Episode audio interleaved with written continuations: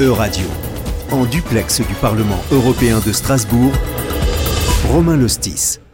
Merci à toutes et à tous d'écouter Euradio pour cette émission ici au Parlement européen à Strasbourg à l'occasion de cette première session plénière de la saison. Notre sujet de ce jour, le système des écoles européennes.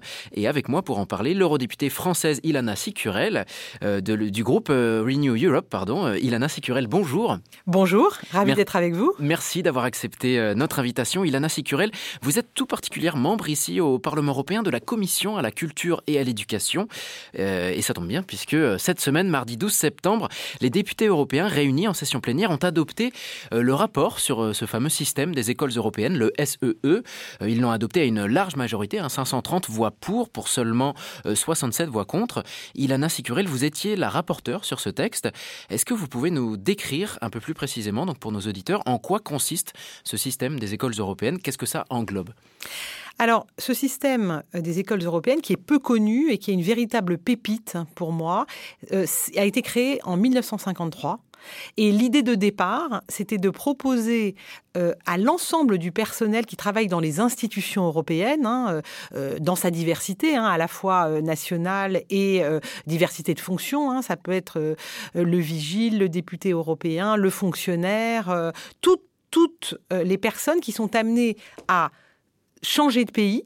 Et l'objectif était double. C'était d'abord de proposer à leurs enfants qui sont amenés du coup euh, à changer euh, toutes les quelques années euh, de pays une continuité pédagogique, mais surtout c'était porté par un idéal, un idéal pédagogique et éducatif.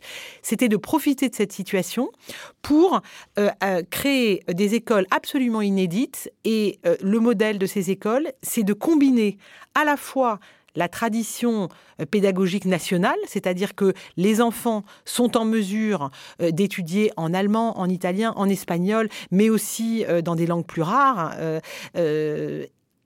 Et parallèlement, il y a un cursus commun qui est, et c'est peut-être le plus intéressant, une synthèse de l'ensemble des systèmes éducatifs. Et quelque part, euh, on, enseigne euh, l'histoire, par exemple, en s'enrichissant des traditions pédagogiques euh, venant de toute l'Europe. Et il y a, troisième élément, évidemment, un enjeu d'attachement à l'Europe avec des enseignements européens propres qui prennent une grande part, de, de, la, du cursus au sein de ces écoles. ces écoles sont extrêmement intéressantes sur le plan pédagogique. On en parle souvent comme des écoles multilingues, où effectivement les enfants maîtrisent en général au moins trois langues très très bien. mais ce sont aussi des écoles qui sont excellentes en sciences, par exemple, on le sait moins, et qui sont très bien classées dans le fameux classement PISA de l'OCDE qui fait un classement de l'ensemble des, des, pays euh, sur le plan éducatif. donc, ce réseau date des années 50, donc il ne date pas d'hier. Euh, de, quelle structure dépend-il? Est-ce que ça dépend, c'est public ou est-ce que ça dépend de l'Union européenne? Est-ce que ça a le statut d'agence ou alors, est-ce que c'est privé au contraire? Alors, en fait, vous avez 13 écoles qui sont dites traditionnelles, c'est-à-dire qui sont vraiment, euh, qui dépendent à la fois des États membres et de la Commission. Et vous avez, et donc il y en a 13, hein, euh, et, vous et vous avez 22 écoles agréées et là, vous avez euh, plusieurs statuts possibles. Par exemple, en France, nous en avons quatre. Euh, elles, sont agréées. Nous n'avons pas d'école dite traditionnelle parce que euh, la structure de l'éducation nationale n'était pas complètement compatible avec le modèle de l'école traditionnelle qui était totalement sur d'un modèle qui est trop éloigné de notre, éducation nationale. Mais nous en avons quatre, dont une à Strasbourg, bien sûr que vous connaissez, et qui s'apprête, comme vous le savez peut-être, à bénéficier d'une extension parce qu'elle euh, est victime de son succès et, on va, on va l'étendre, ce qui est une excellente nouvelle. Il y en a une à Lille, euh, il y en a une euh, à Manosque, plus au sud, et il y en a une en région parisienne, à Courbevoie, dite La Défense. Donc ça en fait quatre et qui sont pour le coup des écoles agréées, qui sont publiques en France. Mais vous avez une variété de situations en fonction des pays. Ça peut parfois être des écoles privées ou publiques, mais qui ont cet agrément qui fait qu'elles introduisent dans leur enseignement euh, cette possibilité d'étudier dans sa langue euh, nationale et aussi d'avoir un cursus européen commun. Alors vous avez commencé à nous évoquer un, point assez important, c'est les liens ou les relations entre éducation nationale et euh, une éducation européenne qui se construit. Justement, aujourd'hui, quelles sont les compétences de l'Union européenne en matière d'éducation? Alors c'est une excellente question et c'est vraiment mon combat, moi, comme députée européenne. Euh, l'éducation est une compétence européenne, mais une compétence dite de soutien, c'est-à-dire que chaque pays reste souverain dans la définition de son programme scolaire. Euh, moi, je pense que c'est une très bonne chose. On aura peut-être l'occasion de parler de l'éducation civique parce que là-dessus, on voudrait que les choses évoluent parce qu'on pense qu'il peut y avoir, et il est même essentiel, qu'il y ait un jour un socle commun. Mais sur le plan strictement pédagogique, je crois que cette idée de laisser chaque État déterminer son programme en fonction de sa tradition pédagogique est une bonne chose et qu'il serait quelque part folie de vouloir harmoniser euh, l'ensemble des écoles sur le plan pédagogique. En revanche, et c'est là euh, que qu'arrive à la fois mon combat et mon rêve pour, pour les écoles européennes au sens de, des écoles d'Europe, hein, pas seulement de ce réseau-là, euh, nous avons entre les mains quelque chose de formidable, ces 27 systèmes éducatifs qui ont chacun leurs points forts.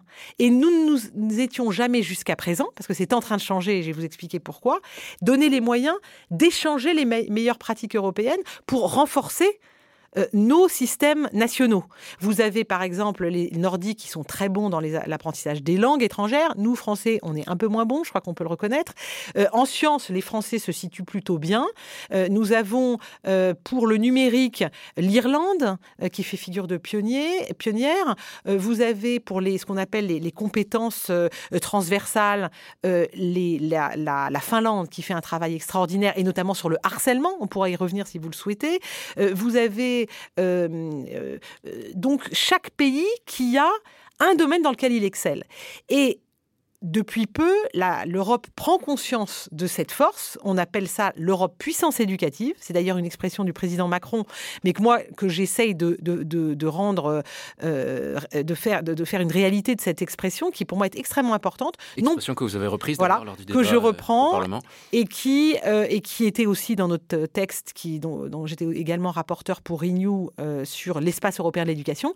C'est la première fois que euh, à travers un espace européen de l'éducation, que l'Europe se dote d'une stratégie commune sur le plan de l'éducation et de la formation. Et c'est donc pour moi un moment historique parce qu'on s'est tous rendu compte, moi ça faisait un petit moment que j'y pensais, mais je veux dire, on était, ça devient, si vous voulez, un, constat commun que si on veut réussir tous nos autres chantiers, eh bien, il faut que l'éducation ne peut pas rester en dehors de l'ambition européenne.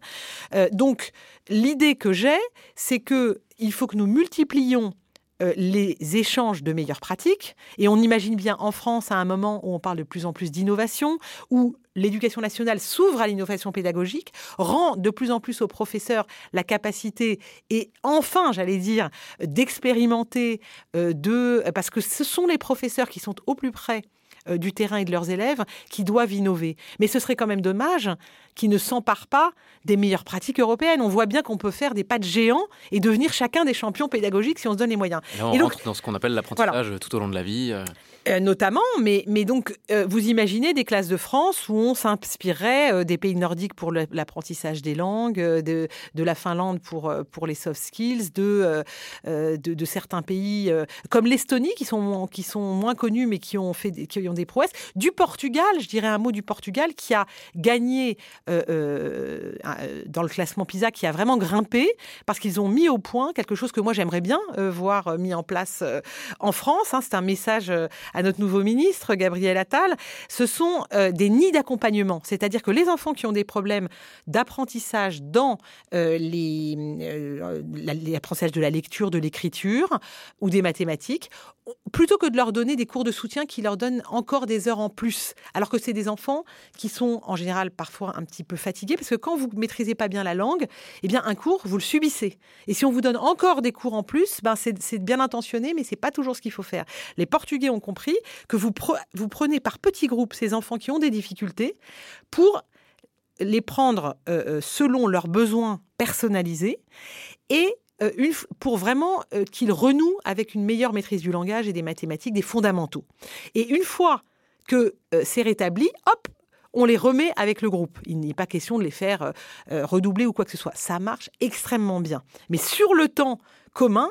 Il y a un moment donné où quand l'enfant a décroché, c'est inutile de le laisser euh, des heures et des heures dans un cours où il est finalement euh, perdu et où forcément il va commencer euh, éventuellement à faire autre chose, à penser à autre chose ou éventuellement à, commencer à, s'agiter, ce qu'on comprend bien parce que donc ce système d'année d'accompagnement, par exemple, voilà, les Portugais l'ont mis en place. Moi, je dis, ben allons voir comment ils font et, inspirons-nous, inspirons-nous de ces de, ce qu'on a su faire. De même que nous, on a fait le dédoublement des classes, qui est quelque chose d'innovant, où on s'est dit, dans les réseaux d'éducation prioritaire, euh, au lieu d'être 24, ils sont 12 pour pouvoir acquérir en euh, troisième section de maternelle, CP, CE1, la lecture euh, et, et l'écriture. Ça marche bien. Et bien peut-être que d'autres pays européens pourraient s'en inspirer. Voilà le système.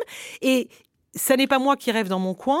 Il y a quelque chose qu'on connaît peu qui s'appelle les académies européennes des professeurs. C'est une vraie révolution, c'est-à-dire que la Commission aujourd'hui a mis sur la table euh, euh, ces académies européennes des professeurs qui sont financées euh, fortement pour permettre aux professeurs, autour de certaines pratiques, de d'échanger et euh, de cette manière de renforcer notre euh, euh, force pédagogique dans les États membres. Là, vous nous avez décrit donc plusieurs points forts de, chaque État membre, des outils pour aller observer et échanger ces, ces, points forts, ces bonnes pratiques. Il en existe déjà. Il y a un programme qui est très connu, c'est Erasmus+. Alors on le connaît surtout pour permettre à des cohortes d'étudiants d'aller étudier pendant une certaine période dans un autre pays membre du programme Erasmus. Mais ce qu'on connaît un peu moins, c'est que c'est aussi ouvert aux enseignants et au personnel administratif pour aller justement se former pendant un temps à l'étranger, observer les bonnes pratiques, les échanger et notamment les bonnes pratiques d'éducation. Euh, la question que je me pose du coup, c'est quelle place devrait ou quelle place occupe déjà ce système des écoles européennes euh, sur lequel porte notre sujet vraiment? Alors, comment se distinguer Pourquoi ne pas euh, Comment ne pas répéter ce qui se fait déjà via le programme Erasmus alors, je vais vous répondre en deux temps.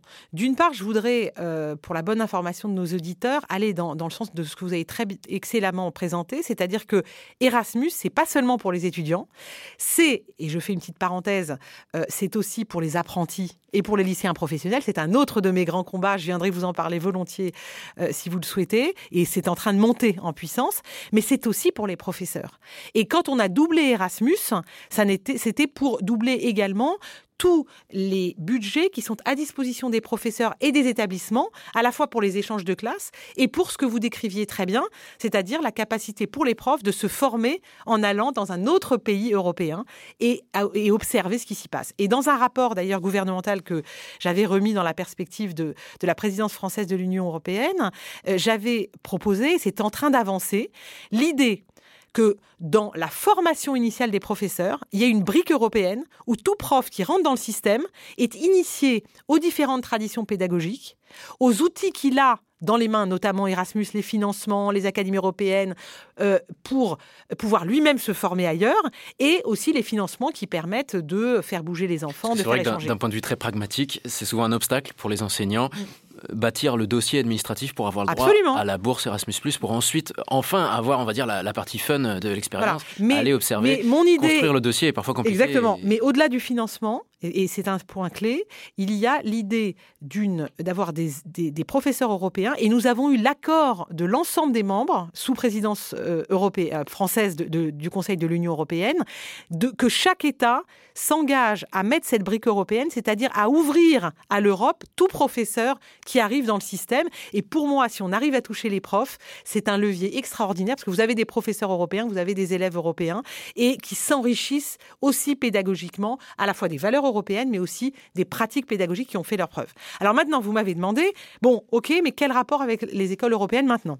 Donc, les écoles européennes, euh, euh, c'est un système qui marche bien et qui régulièrement est d'une certaine matière euh, audité par des parlementaires. C'est pour ça que j'ai été chargée de ce rapport.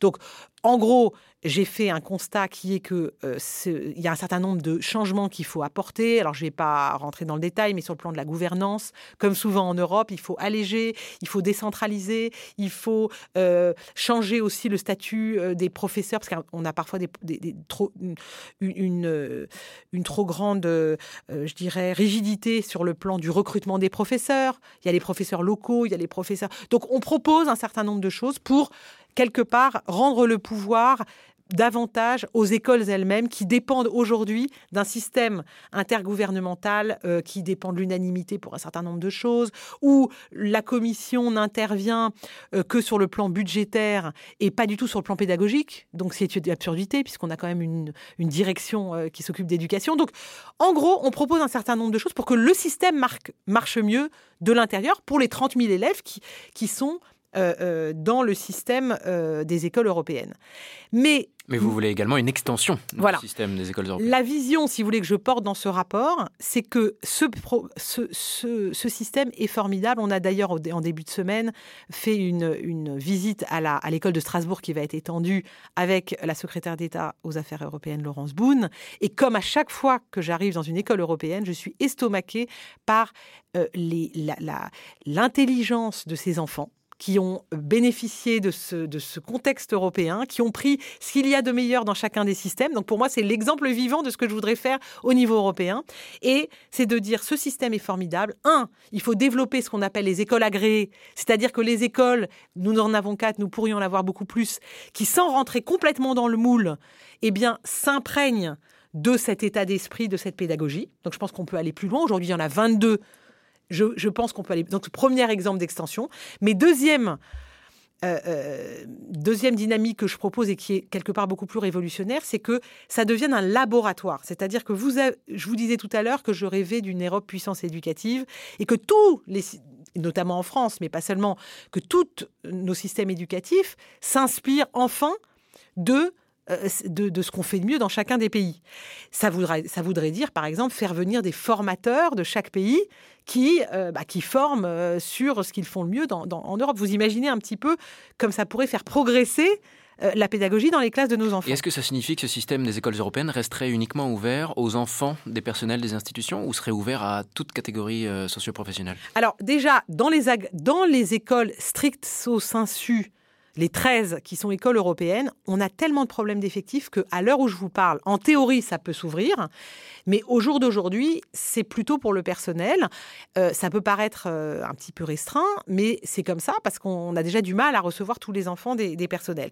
Mais je voudrais essayer de vous faire comprendre euh, quelque part la révolution copernicienne que j'essaye d'opérer. C'est-à-dire, à partir du moment où ces écoles, Hein, euh, qui pourrait être plus inclusive. Euh, on pourrait réfléchir à, cela. Il faut qu'elle soit beaucoup plus d'abord. Il faut qu'elle devienne un, moteur pour l'espace européen de l'éducation euh, pour toutes les écoles d'Europe. Hein. donc moi, je vois vraiment quelque chose de...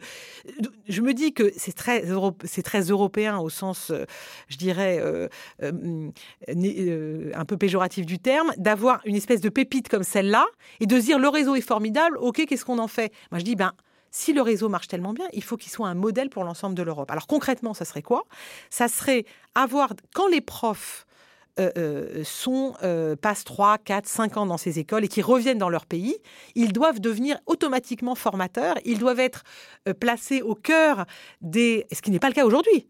C'est-à-dire qu'ils ont eu une super expérience, ce sont des profs qui sont nourris de toutes ces expériences européennes. Aujourd'hui, on, ne les utilise pas pour faire rayonner cet esprit européen. Donc, euh, saisissons-nous de cela pour, euh, euh, dans le, module Europe dont je vous parlais tout à l'heure, c'est-à-dire l'initiation des profs dans cette brique européenne, eh bien, faire de ces écoles un élément clé de ces formations, de, ces, de, formation. Ces profs peuvent devenir formateurs quand ils reviennent dans leur, dans leur pays d'origine. Les écoles européennes doivent être un lieu, c'est déjà le cas, mais beaucoup plus, ce qu'on appelle des écoles de formation, c'est-à-dire qu'elles accueillent des professeurs qui viennent de toute l'Europe pour se former en stage, en observation. Et euh, euh, par ailleurs, ça a l'air tout bête, mais j'ai proposé, et ça a été accepté, euh, nous allons faire un événement annuel des écoles européennes, mais qui sera ouvert à l'ensemble des, des, communautés éducatives des États membres pour faire le point sur l'innovation pédagogique. Et donc je voudrais vraiment que ces écoles européennes, qui sont si peu connues, qui sont une espèce de trésor euh, caché, un peu isolé, oui, isolé, soient mis au cœur de ce que nous sommes en train de faire, c'est-à-dire construire une Europe puissance éducative qui veut euh, s'inspirer euh, des meilleures pratiques. Eh bien, ça existe déjà depuis les années 50. ne passons pas à côté de ce laboratoire qui peut irriguer l'ensemble de nos systèmes nationaux. Et peut-être une dernière question, si vous le voulez bien, Madame Sicurel. Quand on parle finalement de, de nations européennes, finalement, on sait ô combien les, États membres sont accrochés à leurs programmes éducatifs nationaux. On sait que, pour l'anecdote, la France et l'Allemagne avaient tenté de, réaliser un, manuel d'histoire géo conjoint. Ça avait finalement, ça n'avait pas abouti. Donc on voit ô combien il est parfois difficile d'avoir une approche commune en termes d'éducation au niveau des écoles en Europe. Comment euh, est-ce que vous savez déjà un petit peu quelle est la position des États membres vis-à-vis de cette extension euh, ou de cette européanisation de, l'éducation qui viendrait, comme vous dites, irriguer l'ensemble des systèmes euh, éducatifs. Alors, sur le plan pédagogique, on a fait des pas de géant parce que, comme je vous le disais tout à l'heure, on est en plein dans le respect de la spécificité de chaque État européen, puisqu'on est riche de notre diversité. Donc ce que je vous ai décrit, c'est-à-dire chacun a sa force et on la partage, eh bien ça va tout à fait dans le sens de l'autonomie pédagogique des États. Donc nous avons, au jour, où je vous parle, nous avons eu des votes massifs, à la fois sur le rapport que je viens de présenter, mais aussi dans le cadre de l'espace européen de l'éducation, nous avons voté. Donc nous n'avons aucun, aucune espèce de réserve des pays. Et je répète toujours, nous sommes tout à fait dans euh, le cadre d'une souveraineté pédagogique de chacun des États. Maintenant, sujet très important et beaucoup moins consensuel, mais sur lequel je crois nous devons avancer, c'est ce que je vous disais tout à l'heure, c'est-à-dire l'éducation civique. Et l'enseignement de l'histoire que vous évoquez à très juste titre peut y être un petit peu rattaché. Euh, est-ce qu'on peut longtemps considérer qu'on peut faire partie de l'Europe quand on ne transmet pas à l'école les valeurs démocratiques, les valeurs de l'esprit critique, les valeurs finalement complètement essentielles à notre union. Et je vais vous donner deux exemples qui me rendent euh, extrêmement euh, triste et sur lesquels je suis très mobilisée. C'est l'exemple de la Pologne et l'exemple de la Hongrie. Je vais régulièrement dans ces euh, pays. Nous avons fait une mission de la commission culture et éducation et nous avons constaté euh, l'état dramatique dans lequel se trouve le système éducatif, qui est complètement dans la main du politique, où par exemple en Hongrie, vous avez un monopole des manuels euh, qui est imposé euh, aux écoles et aux professeurs avec des figures nationalistes, antisémites et anti-européennes dont on fait l'éloge. On en est là. Dans les écoles. Dans les écoles. Donc vous avez quelque part presque un sentiment anti-européen et antidémocratique qui est transmis. Est-ce que ça, c'est compatible avec l'appartenance à l'Europe?